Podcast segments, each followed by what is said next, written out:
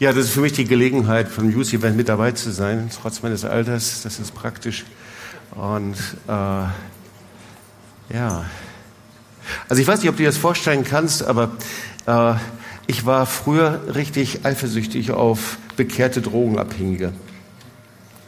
Weil die hatten eine richtige Geschichte zu erzählen. Ja, äh, die hatten so richtig was erlebt und hatten Drogen und waren kaputt und was die alles äh, weiterzugeben hatten. Und ich war, irgendwie war ich eifersüchtig, weil ich kam aus einem relativ heilen Elternhaus. Ich habe vier Geschwister gehabt und äh, eine relativ heile Familie und äh, war nicht bekehrt. Ich habe auch eigentlich gar keinen Sinn gesehen, warum ich mich bekehren sollte, weil ähm, so meine Eltern hatten eine recht heile Beziehung und ähm, so ich habe hab bei ihnen gelernt, äh, was es heißt, wie man das Ehepaar lebt und ich war der Dritte. Ich war so ein Sandwich-Kind mittendrin und ähm, ähm, ab und zu erinnere mich, ich mich daran, dass mein Vater dann uns angeschaut hat, irgendwie, wenn wir was ich gefeiert hatten, und dann schaute er meine Mutter an. Meine Mutter war die Liebe seines Lebens und dann sagt er, Kinder, ihr seid die Kinder unserer Liebe. Und das war cool. Das hat mir so eine Stabilität gegeben und das war so etwas äh, Besonderes und Gesundes. Und immer wenn ich das erzähle, da kriegen viele so einen Hals, weil sie gesagt haben, genau, das habe ich eben nicht erlebt. Aber ich kam aus dem Elternhaus. Ja, mein Vater war Zahnarzt und er war so eine Mischung zwischen einem Vater, der äh, coole Sachen mit uns gemacht hat, ähm, einer, der streng war. Das heißt, wenn der was wollte, dann war es gut geraten, auch die Dinge zu machen. Und gleichzeitig aber wusste ich, dass er mich liebt und dass er uns liebt. Coole Kombination. Meine Mutter ist 99 jetzt und klar im Kopf. Ich habe gestern noch mit ihr telefoniert, hat sie gesagt, ach, man merkt gar nicht, dass ich so alt bin. Ich will auch noch 100 werden. Ja, ähm, und also sie ist 99 und verfolgt äh, Politik und äh, Fußball vor allen Dingen interessiert sie. Äh, sie war sehr interessiert an eurer Amerikareise. Ja, ähm, und, aber sie spricht immer noch von meinem Vater so, als ob er gestern erst gestorben wäre, aber das ist schon 20 Jahre her. Ähm, schon cool. Ja, ich kam aus dem Elternhaus. Äh, und eigentlich ist es ein Wunder, dass ich mich bekehrt habe, weil die meisten, die erzählen eben, die bekehren sich, weil sie aus einem kaputten Elternhaus kommen. Äh, ich glaube, manchmal ist es viel schwieriger, dass jemand sich bekehrt, wenn er aus einem relativ heilen Elternhaus kommt, weil ich sah gar keinen Sinn daran, dass ich mich bekehren sollte. Und was ich auch nicht verstand, dass ich in einer Zeit lebte, in der eine der größten Erweckungen stattgefunden hat der damaligen Zeit. Das war die 60er und 70er Jahre. Vielleicht habt ihr davon gehört, das war die Hippie-Bewegung. Das war nicht die Erweckung, sondern das war die Gegenkultur damals. Und Hippie-Bewegung, das waren die Aussteiger der damaligen Zeit, die rebellierten gegen das, was um sie herum war. Und äh, das war Jugendkultur der 60er Jahre. Damals gab es Vietnamkrieg, Ausstieg aus dem Konsum. Deswegen hatten sie alle auch äh, besondere Sachen an, hatten, wollten sich befreien von allen bürgerlichen Moralvorstellungen, freie Liebe, make love not war. Das war die, äh, das Motto der damaligen Zeit. Das war die Zeit der Beatles und der Rolling Stones und Janis Joplin und wie sie alle hießen. Äh, und gleichzeitig war es aber auch die Zeit, eben an den Drogen explodierten. Ja, LSD, äh, Heroin, es war die Zeit der Drogentoten. Und das war der Grund, warum ich mich damals bekehrte. Damals kamen merkwürdige Leute in unsere Stadt mit so langen Haaren und Jesus loves you äh, Smiley-Typen und äh, die kamen in unsere Stadt und gleichzeitig gab es die ersten Drogentoten, ja, Heroin-Tote, die im Hotel lagen oder im Bahnhof oder auf der Toilette oder wo auch immer, die sich eine Überdosis geschossen hatten. Und irgendwas brachte ich irgendwie nicht zusammen. Das war so der Geist der damaligen Zeit, die Hippie-Bewegung. Und was ich nicht verstand, dass es damals eben genauso eine Bewegung gab, die nannte man die Jesus People Bewegung, Jesus People Movement. Man sagte von uns damals, wir wären eine verlorene Generation, die Lost Generation.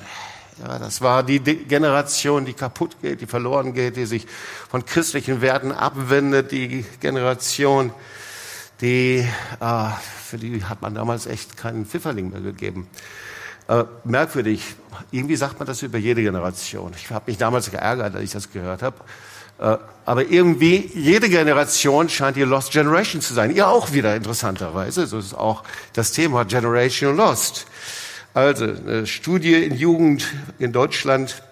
40 Prozent der befragten 14 bis 19, 29-Jährigen gaben an, dass sich ihre psychische Gesundheit seit der Pandemiebeginn verschlechtert habe. Frag mal deinen Nachbarn, wie geht's deiner psychischen Gesundheit?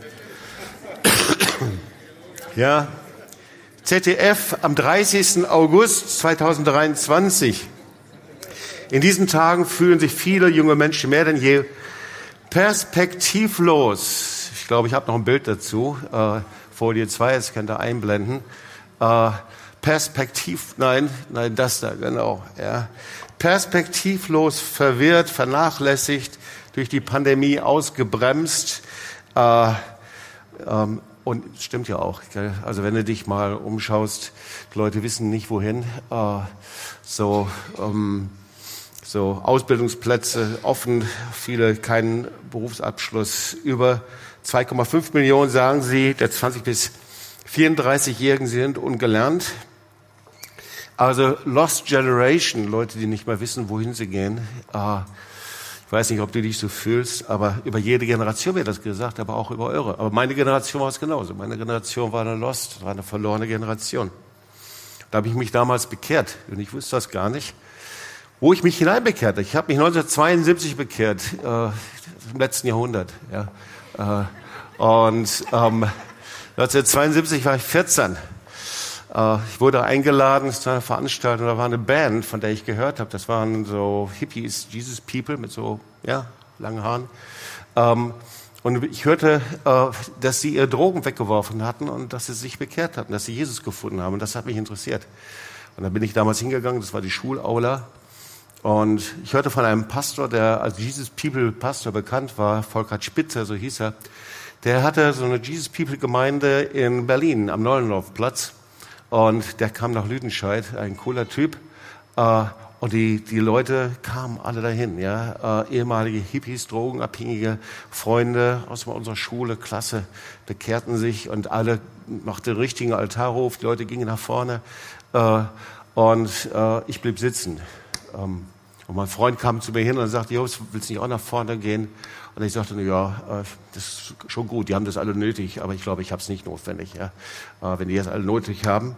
Also, aber es war der, der Startpunkt meiner Bekehrung. Mein Freund erklärte mir, warum ich Jesus brauche. Es war der Startpunkt meiner Bekehrung. 1972. In dieser Zeit gab es eine Bewegung, das war die größte Erweckungsbewegung der damaligen Zeit. Die ganze Jugendkultur wurde durchwandert von einer Szene, nämlich von Jesus. Und das war die Jesus People Bewegung. Ja, und hey, Gott hat für jede Lost Generation eine Antwort. Ja, so sah das aus. One way, so sind wir auch rumgelaufen.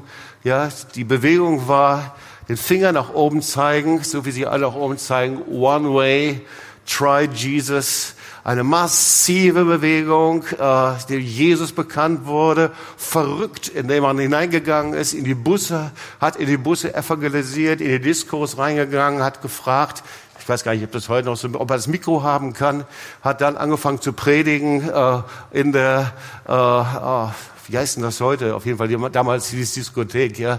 Äh, nächstes Bild und ähm, das wurde so bekannt, dass sogar eine der größten amerikanischen Zeitschriften, äh, Time, darüber geschrieben hat, The Jesus Revolution. Und das ging von Kalifornien aus und von Kalifornien ging es nach ganz Amerika und schwappte nach Amerika rein. Und zwar nicht durch einzelne Evangelisten, sondern der Heilige Geist poppte und ging hinein in die Kommunen, so hieß das damals, und in ihren Drogennebel offenbarte er Jesus und Junge Leute, 20, 25 standen auf und wurden zu Leitern, zu Evangelisten und Gott gebrauchte sie powerful. Hier auch uh, Live the Great Jesus Rally, ja, uh, ausgeflippte Leute, die der Heilige Geist genommen hat und uh, gebraucht hat. So, ich habe mich dadurch bekehrt. Tausende haben sich taufen lassen in Kalifornien, Zehntausende. Und übrigens, da entstand auch die messianische Bewegung. Und da heraus ist ein Film entstanden, wollen wir als nächste Foto uns anschauen. Und ihr kennt den netten Menschen da auf der rechten Seite, wenn ihr äh, den Film äh, Chosen kennt. Das ist äh, Jonathan Rumi. Und ähm, er spielt die Hauptrolle in diesem Film Jesus Revolution. Ich weiß nicht, ob ihr davon gehört habt, äh, der über diese Jesus People Bewegung berichtet und Neben ihm dieser ältere Mann, das ist der Schauspieler von einem der wichtigsten Pastoren damals. Und seine Geschichte wird in dem Film erzählt. Das ist die Geschichte von einem Pastor, der eine etablierte Gemeinde hat. Da hat er vielleicht so 12, 15, 20 Leute sitzen. Eingeschlafene Church. Und es langweilt ihn unendlich. Und dann kommen die ersten Jesus People kommen da rein. Und er lässt sie rein. Äh, und einer von ihnen, oder der erste, ist einer, der heißt Lonnie Frisbee. So heißt er. Ich werde später noch ein bisschen was von ihm erzählen. So, äh, er spielt Lonnie Frisbee. Er ist hier auf der linken Seite. Und äh, er hat eine Geschichte ähm, und ist eigentlich einer der Auslöser, der die ähm, Jesus People in die Gemeinde reinholt und ein Evangelist und hinterher wird von ihm gesagt, dass er einer der einflussreichsten Prediger des 20. Jahrhunderts wird.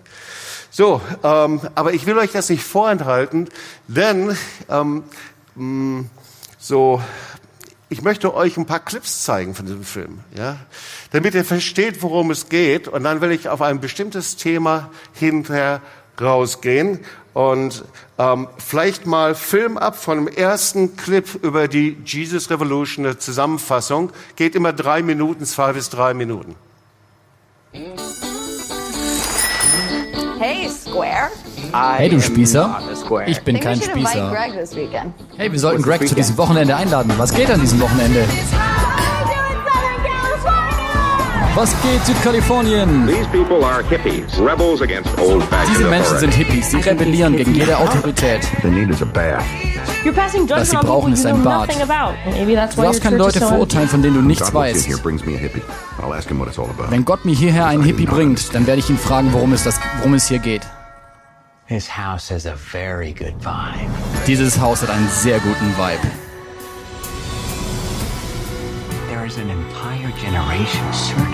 Da ist eine ganze Generation, die sucht, nur an den falschen Orten. Du musst zu ihnen in einer Sprache reden, die sie verstehen. Ich kann nur durch Türen gehen, die offen sind für mich. Und in deiner Gemeinde, diese Tür ist verschlossen. Vielleicht seht ihr, wir haben heute ein paar Gäste hier. Ich möchte, dass ihr meine neuen Freunde kennenlernt. Herzlich willkommen. Sie gehören hier nicht her.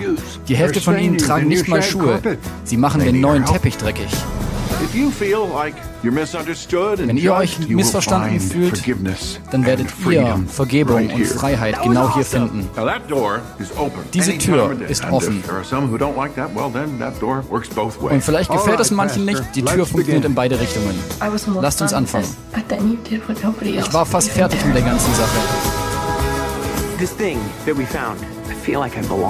Das, was wir gefunden haben, ich merke, ich gehöre hierher und du brauchst eine größere Gemeinde.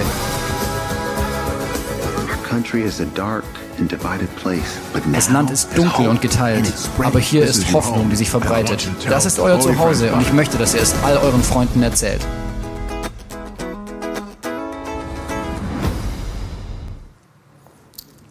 Okay, der nächste gleich erst bitte.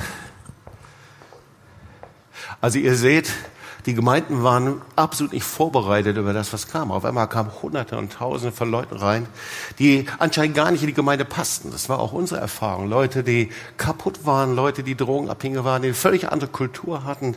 Und die Gemeinde war nicht vorbereitet und sie waren auch nicht bereit, sie aufzunehmen. Und, äh, und dieser Pastor Chuck Smith, er sagte Folgendes, hey, wenn die Leute Jesus lieben, egal, ähm, äh, egal wie lange du Christ bist, ähm, es gibt für die Tür zwei Möglichkeiten. Die eine Möglichkeit ist reinzukommen, aber wenn du das nicht möchtest, dann kannst du auch gerne gehen. Und viele gingen aus der Gemeinde Und stattdessen kamen äh, Drogenabhängige, kaputte Leute, Esoteriker, okkulte Leute.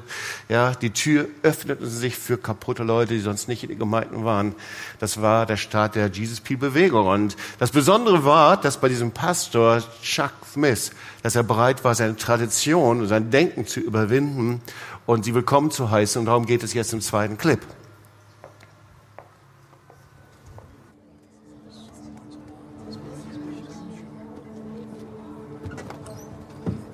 Is going on? Was geht hier vor?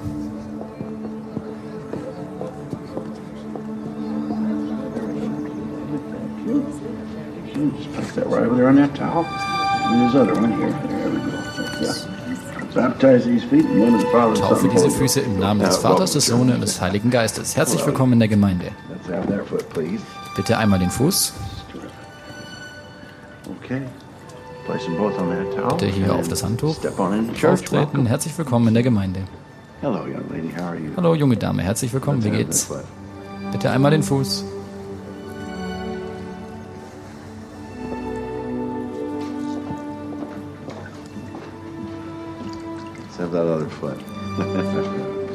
Bitte den anderen Fuß. Bitte setzen Sie sich doch neben dem Mann in dem Jackett da vorne. Herzlich willkommen in der Gemeinde. Hallo. Uh, Letztes Jahr hatte ich das Vorrecht, New York zu besuchen.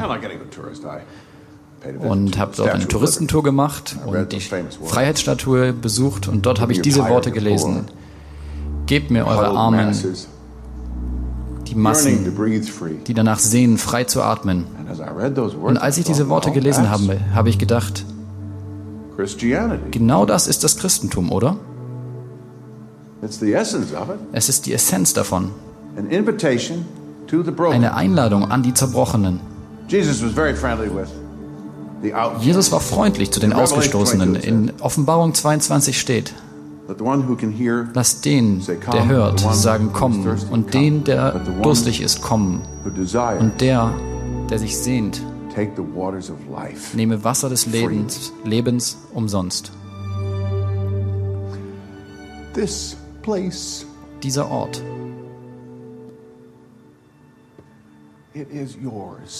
ist euer Ort.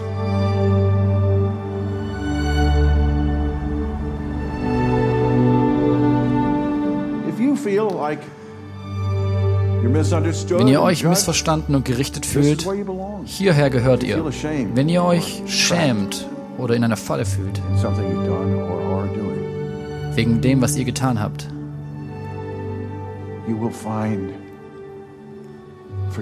ihr werdet Vergebung finden und Freiheit.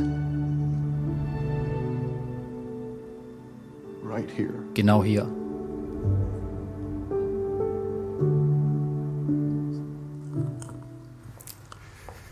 Für die Zerbrochenen, für die, die Jesus brauchen, nicht die, für die, die Gemeinde spielen.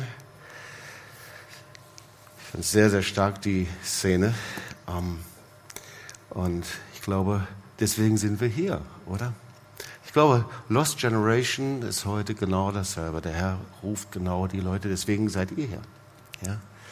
Und ähm, in diesem Film wird die Geschichte erzählt von dem Pastor, der ist heute noch Pastor in der Calvary Chapel, ähm, der äh, dort seine Frau kennengelernt hat und wie er zu Jesus gekommen ist.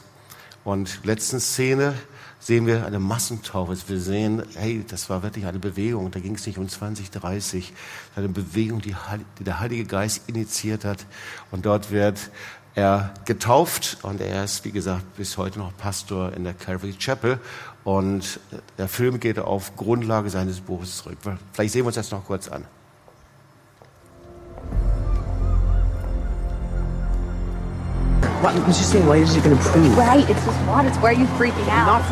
Das ist nur Wasser. Mach dich nicht verrückt. Ich mach mich nicht verrückt.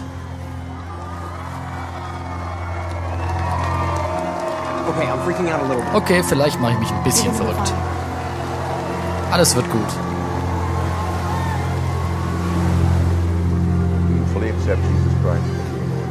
Nimmst du Jesus an als dein Herrn und Erretter? Im Namen des Vaters, des Sohnes und des Heiligen Geistes. Heute bist du verändert.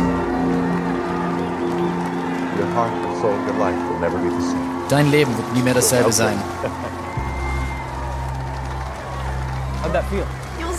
Wie fühlt es sich an? Du wirst es selbst sehen.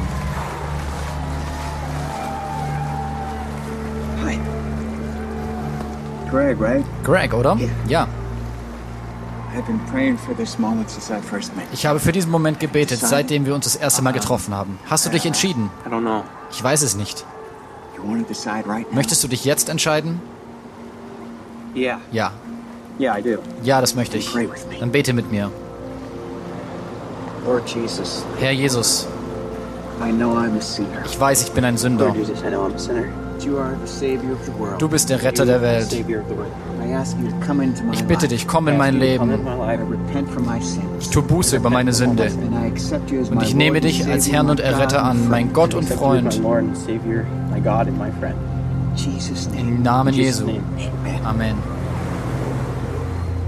Greg, I baptize Greg, ich taufe dich you in the name of the im Namen Father, des Vaters, des Sohnes and of the Holy und des Spirit. Heiligen Geistes. Amen. Amen.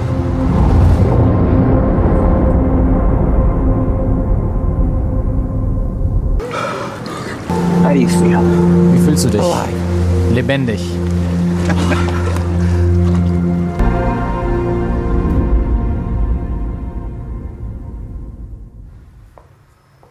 Cool, oder? Wenn ihr wollt, könnt ihr das genauso erleben. Wenn ihr wollt, kann der Herr euch genauso gebrauchen dazu. Ich bin total überzeugt.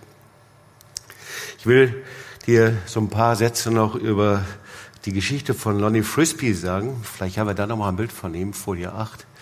Ähm, genau hier äh, dieser Typ von äh, dargestellt von Jonathan Rumi. Und äh, Gott hat ihn powerful gebraucht, wirklich. Tausende zum Herrn zu bringen. Letztendlich diese Erweckung freizusetzen. Und ähm, ja, eine der einflussreichsten Prediger des 20. Jahrhunderts, sehr wahrscheinlich hat er sogar die Vineyard-Bewegung freigesetzt. Ähm, aber er ist nicht alt geworden, 44 Jahre alt. Und seine Geschichte endet leider nicht so, wie sie angefangen hat. Ähm, zwischendurch wurde seine Homosexualität bekannt. Aber das ist nicht das Entscheidende, sondern ähm, das, was er weiter gemacht, getan hat, ähm, war so, dass die ganzen anderen Christen, Gemeinden ihn mehr oder weniger dann aus der Geschichtsschreibung getilgt haben. Er starb hinterher mit 44 an AIDS. Und er hat eine Geschichte. So strahlend wie er angefangen hat, hat es nicht zu Ende gebracht. Und das ist auch die Erfahrung, die ich selber gemacht habe. Ich habe gesehen, wie der Herr strahlend powervolle Leute gebraucht hat, powervoll gesalbt. Und an irgendeinem Punkt ihres Weges ging es dann nicht mal weiter. Da gab es Scheidungen oder dann gab es dann Probleme oder äh, das ganze Ding brach zusammen oder manche sind sogar abgefallen. Und wenn ihr seine Geschichte hört, dann wundert es uns nicht. Ja? Ähm, er wurde, als er acht Jahre alt wurde, vergewaltigt. Sein Vater brannte mit einer verheirateten Frau durch und dann machte seine Mutter den Ehemann auswendig, ausfindig und heiratete den dann. Ähm, dann irgendwann kam er in die Pfingstgemeinde, bekehrte sich. Er ist oft von zu Hause weggelaufen. Äh, seine Schulbildung war so, dass er mit Mühe lesen und schreiben konnte. Er gehörte damals zur Lost Generation, aber die von Gott berührt wurde. Aber irgendein Teil hat da gefehlt bei ihm. Ja. Ich möchte euch noch jemanden vorstellen. Jemand, der mein Hero war. Ich habe mich bekehrt in der Lüdenscheid als Teenager. Und ich habe euch ja erzählt von den äh, Jesus People, die dann kamen. Und äh, er ist der eigentliche Gründer und Leiter der freichristlichen Jugendgemeinschaft in den ersten Jahren. Ich will euch mal zeigen, wie er damals aussah. Das war Michael Klaren. So sah er aus, eigentlich ähnlich, gell? Von den Jesus People. Äh, er war Gitarrist, äh, Bassist, könnt ihr hier sehen, äh, von einer der ersten Bands damals, hieß Eden. Und, und er kam nach Lüdenscheid und er evangelisierte und die ersten Drogenabhängigen, die bekehrten sich sehr, sehr stark. Äh, Und durch ihn wurde, wie gesagt, die FCG gegründet. Aber das hielt nicht lange, drei, vier Jahre. Und dann brach seine Ehe auseinander und äh, er ging weg vom Herrn, versuchte sich beruflich zu verwirklichen und ist dann hinterher dann weggegangen vom Herrn und die Ehe war geschieden. Krass, oder? Also, wie will der Herr das machen? Also, wir brauchen eine Jesus Revolution, aber ohne Desaster und ohne Katastrophe. Da fehlt ein Mosaikstein. Ähm, und die Frage ist, wie haben die, die Jünger das anders gemacht? Weil die haben ja eine Jesus Revolution gehabt, wirklich eine reale. Und bei ihnen war das offensichtlich anders, weil sie waren bis zuletzt treu. Außer Judas waren sie bis zuletzt treu, sind dran geblieben. Obwohl sie verfolgt worden sind, heavy Sachen erlebt haben, sie wurden vollmächtig gebraucht. Und warum ist niemand verloren gegangen? Warum haben die das durchziehen können? Warum haben die so eine Power gehabt? Warum waren sie die vollmächtige Antwort auf die Lost Generation in der Apostelgeschichte? Und ich möchte euch da zwei, drei Bibelworte vorlesen. Johannes 14, 7. Jesus erklärt das sehr klar und eindeutig. Er sagt, wenn ihr erkannt habt, wer ich bin, dann habt ihr auch erkannt, wer mein Vater ist. Aha. Jesus und irgendwo über Jesus ist es wichtig, dass wir den himmlischen Vater erkennen. Glaubt mir, Vers 11 und 12, dass ich im Vater bin und der Vater in mir. Wenn nicht, so glaubt doch um der Werke willen. Wahrlich, wahrlich, ich sage euch, wer an mich glaubt, der wird die Werke auch tun, die ich tue.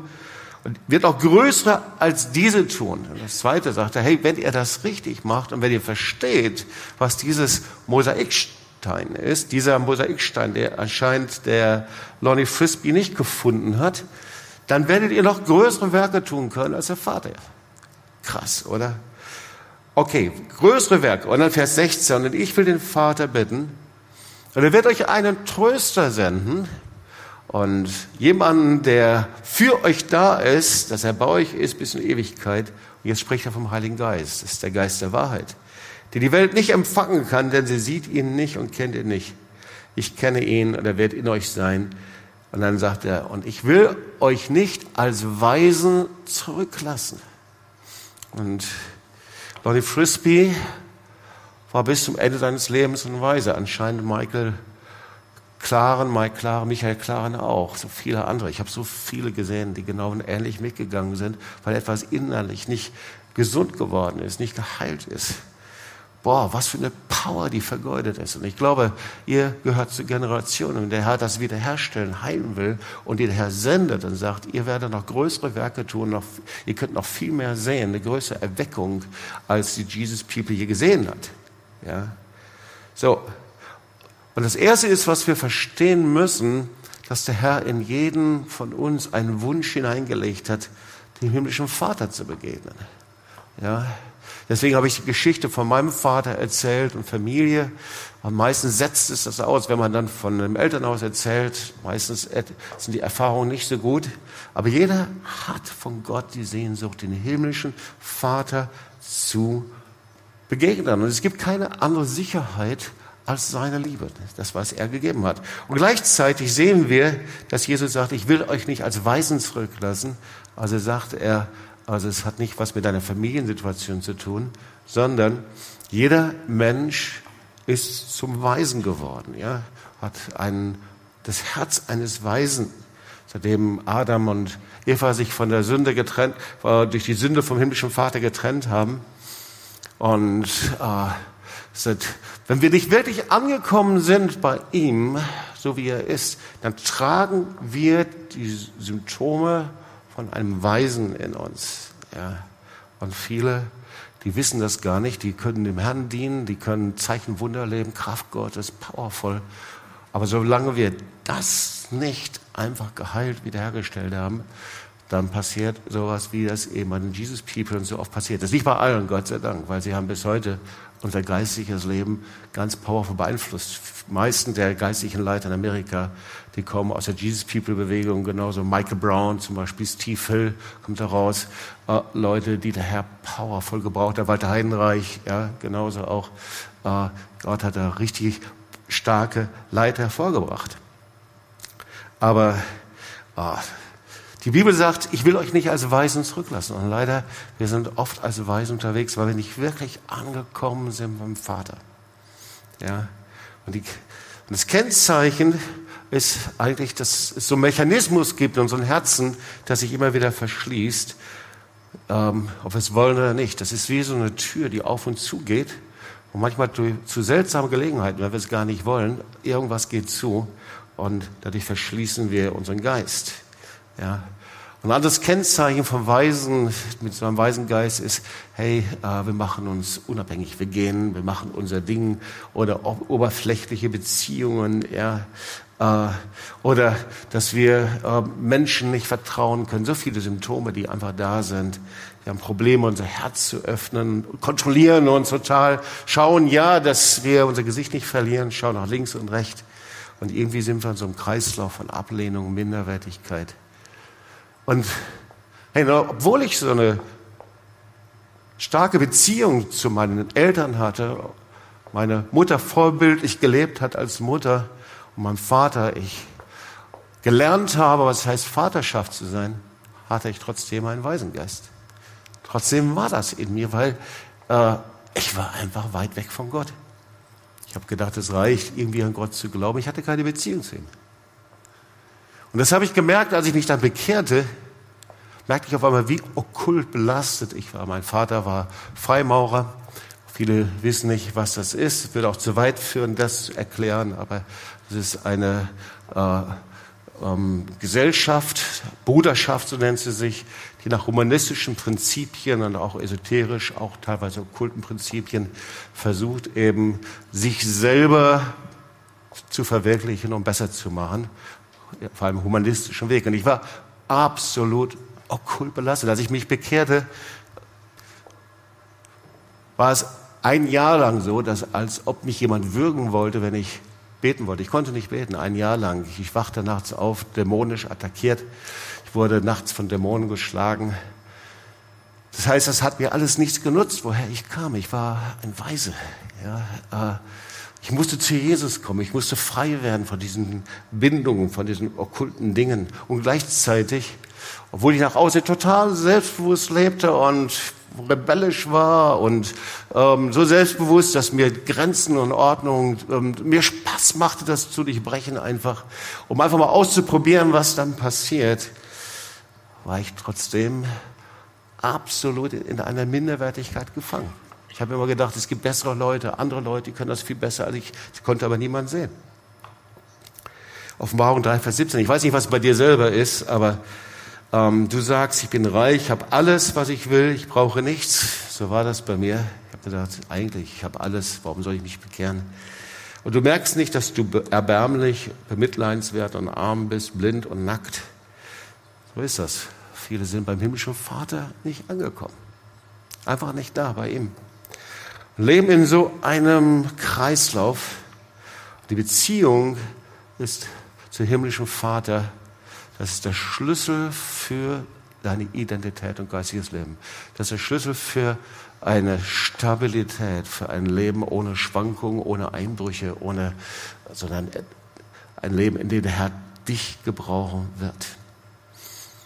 Und klar, wenn unser Herz nicht gefüllt ist, dann wird unser Herz mit anderen Dingen gefüllt. Ja, es ist immer, irgendjemand füllt unser Herz. Und wenn es nicht ähm, die Vaterliebe Gottes ist, wenn du nicht ankommst, wirklich bei ihm ankommst und bei ihm bist und weißt, dass du adoptiert bist, dass du lieb, geliebt bist, dann definierst du dich einfach durch deine Vergangenheit, durch dein Elternhaus, durch das, was du erlebt hast, ob das falsche Autorität, Missbrauch oder du alleingelassen worden bist. Irgendwas füllt dein Herz. Und oft ist unser Herz gefüllt von dem, was schiefgelaufen ist, was mies gelaufen ist. Das merken wir nicht, das schieben wir beiseite. Und deswegen versuchen wir das zu füllen mit allen anderen Sachen. Äh, vielen Dank für euer Handyopfer. Wir werden die Handys alle verkaufen natürlich jetzt hier.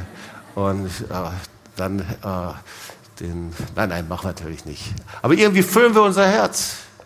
Ja, mit irgendwelchen Sachen.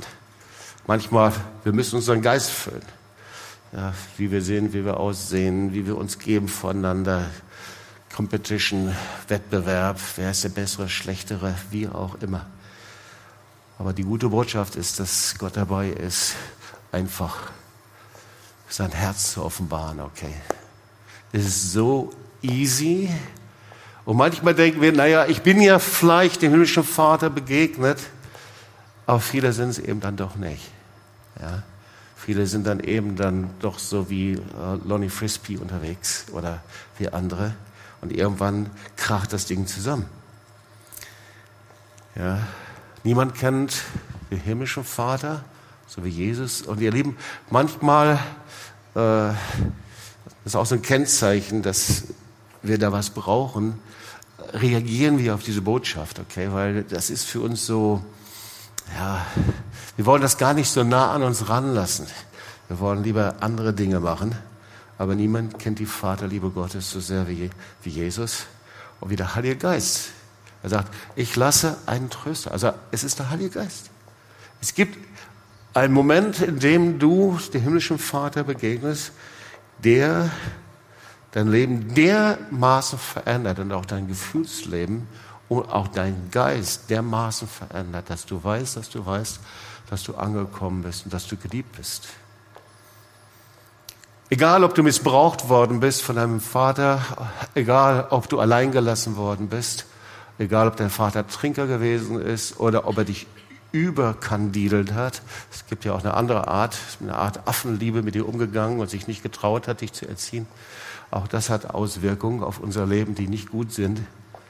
Es gibt eine Begegnung mit dem himmlischen Vater, der dein Leben vollkommen verändert und einen weisen Geist, weil der Waisengeist hat einen Geist der Unabhängigkeit, okay? Das ist ein Kennzeichen. Der deinen weisen Geist verändert. Vielleicht ein Weiser ist unabhängig, das ist ein Kennzeichen. Ein Waisengeist geht nur bis zu einem bestimmten Punkt, aber kontrolliert sein Leben letztendlich selber. Lässt sich nur bis zu einem bestimmten Punkt auf. Es gibt, ihr kennt ja dieses Beispiel des Kaktus. Man kann jemand mit diesem Geist nicht zu nahe kommen, weil äh, überall steht, komm mir nicht zu nahe. Ja? Sag mir nicht, was ich tun soll. Ein Waisengeist ist jemand, der der Korrektur des Vaters widersteht. Das ist ein Waisengeist. Ja? So, und deswegen sagt Jesus, ich, ich kann euch so nicht zurücklassen. Ich sende euch den Heiligen Geist. Ich, ich lasse euch nicht als Weisen zurück. Meine Lieben, das heißt, der Schlüssel zur Veränderung ist die Beziehung zum himmlischen Vater. Johannes 8, Vers 38. Ich erzähle euch von dem, was ich bei meinem Vater gesehen habe. Auch interessant, gell? Ein Weise, ich kann nicht genau hinschauen, beim weisen Geist. Äh, Jesus hat einfach zugeschaut. Hat gesehen, wie geht, wie, wie ist der Vater? Ja? Und Johannes 8, Jesus sagt, so folgt auch ihr dem Rat eures Vaters und tut, was ihr gehört habt. Also, das ist der Plan Gottes, so wie Gott sich das vorgestellt hat. Ja, das so war der Plan eigentlich auch für dein Leben, für unser Leben. Ja, äh, du bist geboren worden und der Plan war, dass du Liebe und Annahme von deinen Eltern, von dem Vater und Mutter empfängst. Die einen haben das mehr empfangen, die anderen weniger. Der Plan ist, dass der irdische Vater, dein Vater, eigentlich ein Bild abgibt vom himmlischen Vater und so funktioniert das nicht. Bei Gott ist es ganz anders.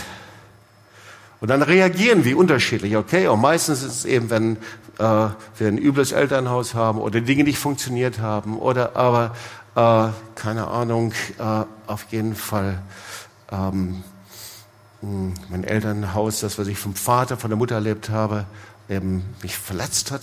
Wir reagieren darauf, okay? Das ist ein Punkt. So, das eine ist, wir denken darüber nach, was sie gemacht haben, aber viel wichtiger ist, wie wir reagieren, weil Gott sagt, hey, äh, du brauchst dich nicht durch deine Vergangenheit zu definieren, sondern es gibt ein geistiges Prinzip. Und das erste Prinzip ist, ihr werdet, wenn ihr beim himmlischen Vater nicht angekommen seid, genauso wie der Vater oder wie die Mutter. Das ist krass. Das heißt, wenn die Dinge nicht ändern, dann bist du fünf Jahre unterwegs, zehn Jahre, jetzt hast du das noch alles im Griff. Aber vielleicht hast du das sogar mal von deinen Eltern gehört, da sagt die Mutter zum Vater, du wirst immer mehr wie dein Vater. Oder umgekehrt, die, die, der Vater von der Mutter genauso. Das zweite ist, deine Erfahrungen mit deinem Vater prägen dein Bild natürlich vom himmlischen Vater. Und diese negativen Erfahrungen verwandeln dich in einen Kaktus. Das heißt, abweisend, Angst von der Liebe Gottes berührt zu werden. Du bist hier und gehst schon ehrlich auf Abstand und sagst, hey, ich weiß nicht, ob ich mich darauf einlassen will überhaupt. Und gleichzeitig gibt es etwas, was ein Kennzeichen von Weisen ist, ein unersättlicher Hunger nach Liebe. Niemand kann das ausfüllen. Du suchst es bei Menschen. Du suchst es, ein unersättlicher Hunger nach Liebe. Keine Frau, Mann, keine Frau kann das ausfüllen. Dieses Loch, das du hast. Und Frau, kein Mann kann das ausfüllen. Dieses Loch und dieser Hunger nach Liebe, den du hast. Ja, das kann nur der lebendige Gott. Wir wollen uns noch acht Gründe dafür anschauen, für ein falsches Bild vom himmlischen Vater. Acht Gründe. Der erste, und ich gehe da ziemlich schnell durch, weil viele dieser Gründe kennen, die ist eine falsche Autorität. Ja, du hast erlebt, wie dein Vater autoritär war, viele, die geschlagen worden sind, missbraucht worden sind. Na klar, du erträgst, überträgst das einfach. Du hast dich zugemacht und brauchst Heilung. Aber du sollst wissen, wenn du dem himmlischen Vater begegnest, gibt es einen Punkt, dass dich nicht mal das tangiert, sondern dass du frei wirst davon. Das zweite ist fehlende elterliche Zuwendung und Treue. Eltern, die nicht da sind. Vater, der nicht da war. Mutter, die nicht da war, die gegangen sind. Scheidung. Ja, du kommst aus einer Patchwork-Familie, Scheidungsfamilie. Ähm, niemand kann das ausfüllen. Und dann wurde das ausgefüllt mit materiellen Dingen, wird das ausgefüllt mit PC, mit Games, wird das ausgefüllt mit irgendwelchen äußeren Dingen. Aber niemand kann das ausfüllen. Keine Sache der Welt, nichts Materielles dieser Welt, kein Handy dieser Welt kann das ausfüllen, was es heißt, dass du Liebe und Zuwendung vom Vater bekommst. Niemand. Das nächste Punkt ist fehlende Zuneigung und Ausdruck an Liebe. Es gibt natürlich auch einfach Eltern, die selber kaputt sind, selber verletzt durch das, was sie selber erlebt haben. Ja, und dann sind sie unterwegs, arbeitsmäßig von morgens bis abends. Wir kennen so viele Stories und Geschichten. Vater Arzt, Mutter Ärztin, Vater Karriere, Mutter macht dieses und jenes, ja. Äh, kind äh, von morgens bis abends irgendwo beschäftigt, irgendwo abgestellt. Es fehlte an nichts Äußerem. Ja, äh, Klamotten waren da, Fernseher war da, Äußer war da. Aber die Umarmung, die Liebe, die Zuwendung war eben nicht da. Das Herz war nicht da. Ja. Vierter Punkt, die Abwesenheit, habe ich schon darüber gesprochen. Es gibt auch eine innere Abwesenheit. Ja, äh, Eltern sind da, alles gut, aber der Vater oder auch die Mutter sind innerlich abwesend, sind völlig woanders, haben auf einer anderen Party. Und das Kind merkt, ich bin da, aber ob ich auch nicht da bin oder da bin, spielt nicht so eine große Rolle. Leistungsorientierung und fehlende Anerkennung.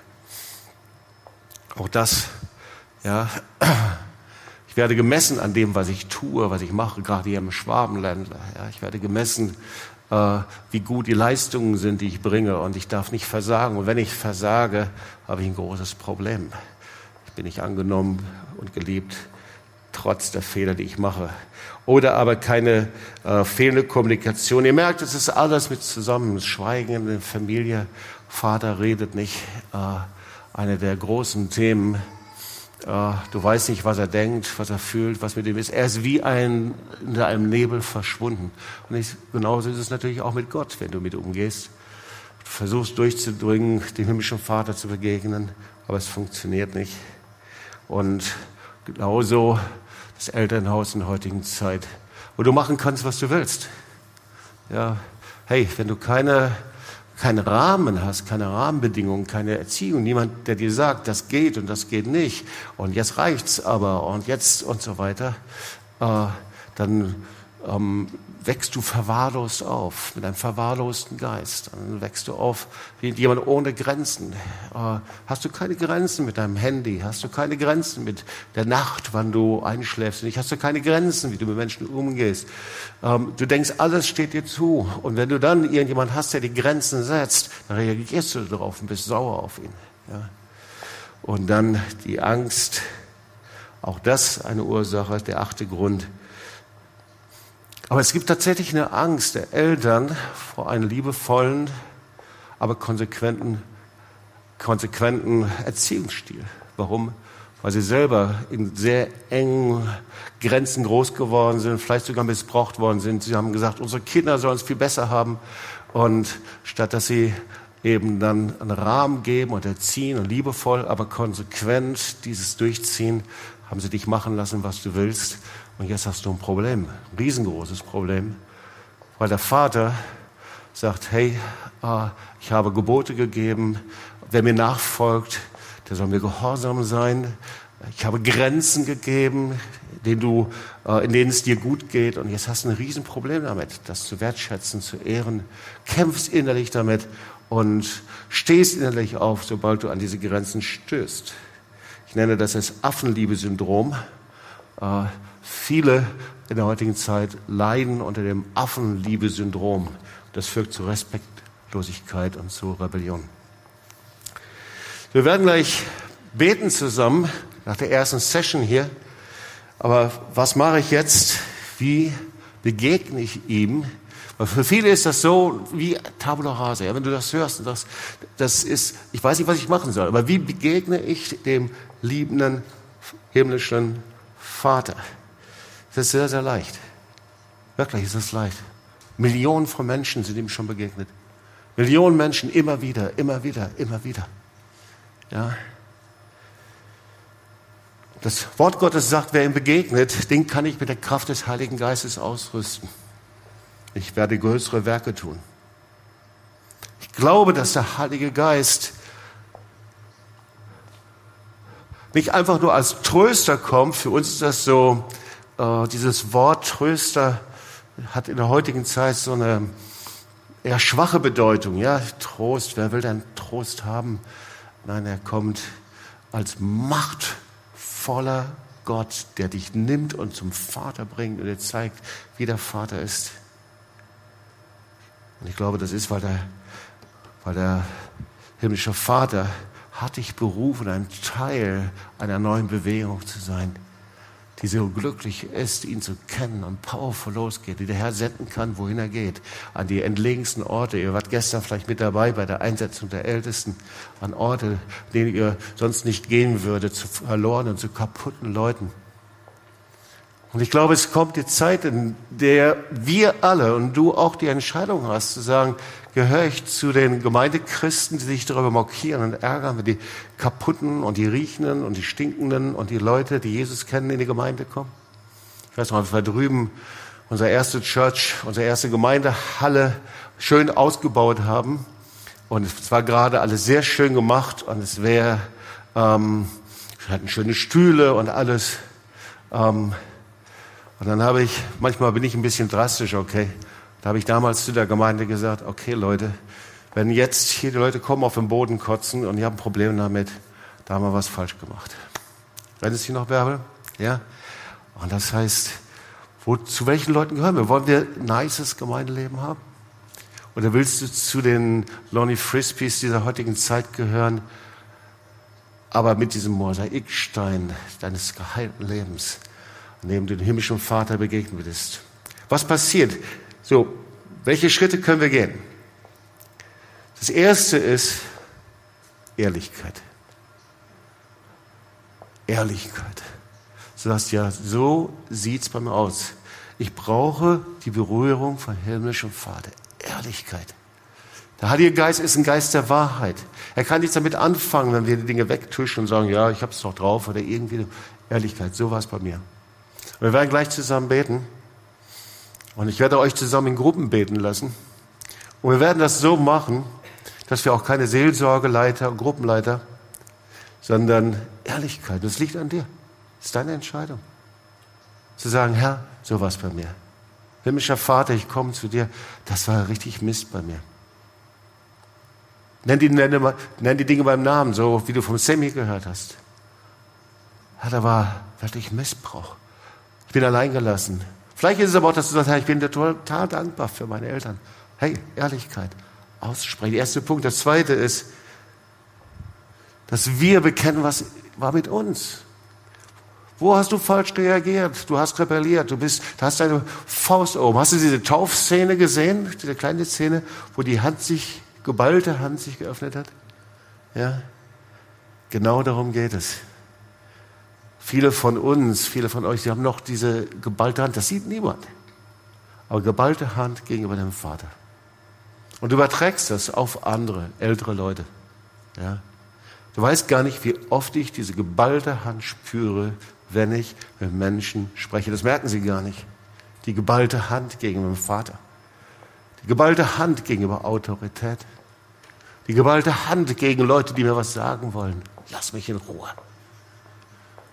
Und vielleicht ist es, dass du allein das betest und sagst, Herr, ich öffne meine Hand. Es tut mir so leid, weil die geballte Hand ist. Dein Aufstand gegen deinen Vater, gegen deine Mutter. Vielleicht hat es wirklich Berechtigung. Sehr wahrscheinlich hat es Berechtigung. Aber jetzt geht es doch um dich. Bekenn das, Herr, falsche Motive. Rückzug. Hey, viele von euch leben immer noch im inneren Rückzug. Vom Vater, von Mutter, von Situationen. Aber weißt du, egal, ob deine Eltern sich haben scheiden lassen, ob dein Vater schuldig geworden ist oder deine Mutter, wenn du selber Rückzug bist, dann kann der himmlische Vater dich nicht berühren. Aber da, wo du um Vergebung bittest und sagst, ich gebe das auf, da kommt der himmlische Vater sofort. Negative Herzenshaltung bekennen, Enttäuschung, Zorn, Bitterkeit. Boah, ich bin so sauer. Ja, du darfst sauer sein, aber Du musst es bekennen, zum Herrn hinbringen, sei ehrlich. Und du vergibst. So bete die Dinge aus, die in dir sind. Und dann werde ich euch in ein Gebet hineinführen, diesen, diesen Mantel abzulegen. Den Mantel der Erfahrung, damit du Vaterschaft, die himmlische Vaterschaft empfangen kannst. Ist das nicht erstaunlich, dass du von den Eltern der Jünger nichts liest? Steht nichts drin, keine Biografie, steht nirgendwo, wer der Vater von Petrus war. Aber anscheinend hat er sie laufen lassen, hat er sie gehen lassen. Du weißt nicht, wer der Vater von Johannes war, du weißt nicht, steht nichts drin. Warum? Weil sie dem himmlischen Vater begegnet sind. Jesus sagt, wenn ihr mich seht, erkennt ihr den Vater. Sie haben sich nicht mehr definieren lassen. Also wir entscheiden uns, das zu empfangen. Die Jünger waren ready. Die waren nicht geheilter, besser, anders als du und ich. Die waren nicht super cool drauf. Lonnie Frisbee auch nicht. Er hat einfach einen kindlichen Geist und hat einfach gesagt, Herr, bin ich, gebrauche mich. Einfach losgegangen, ein Mann, der durch Erweckung losgetreten ist. Und durch solche Leute hat es tausend gegeben in der damaligen Zeit. Und heute wieder, du sollst so jemand sein. Ja, komm, lass uns mal aufstehen zusammen und vielleicht kommt die Band hier nach vorne.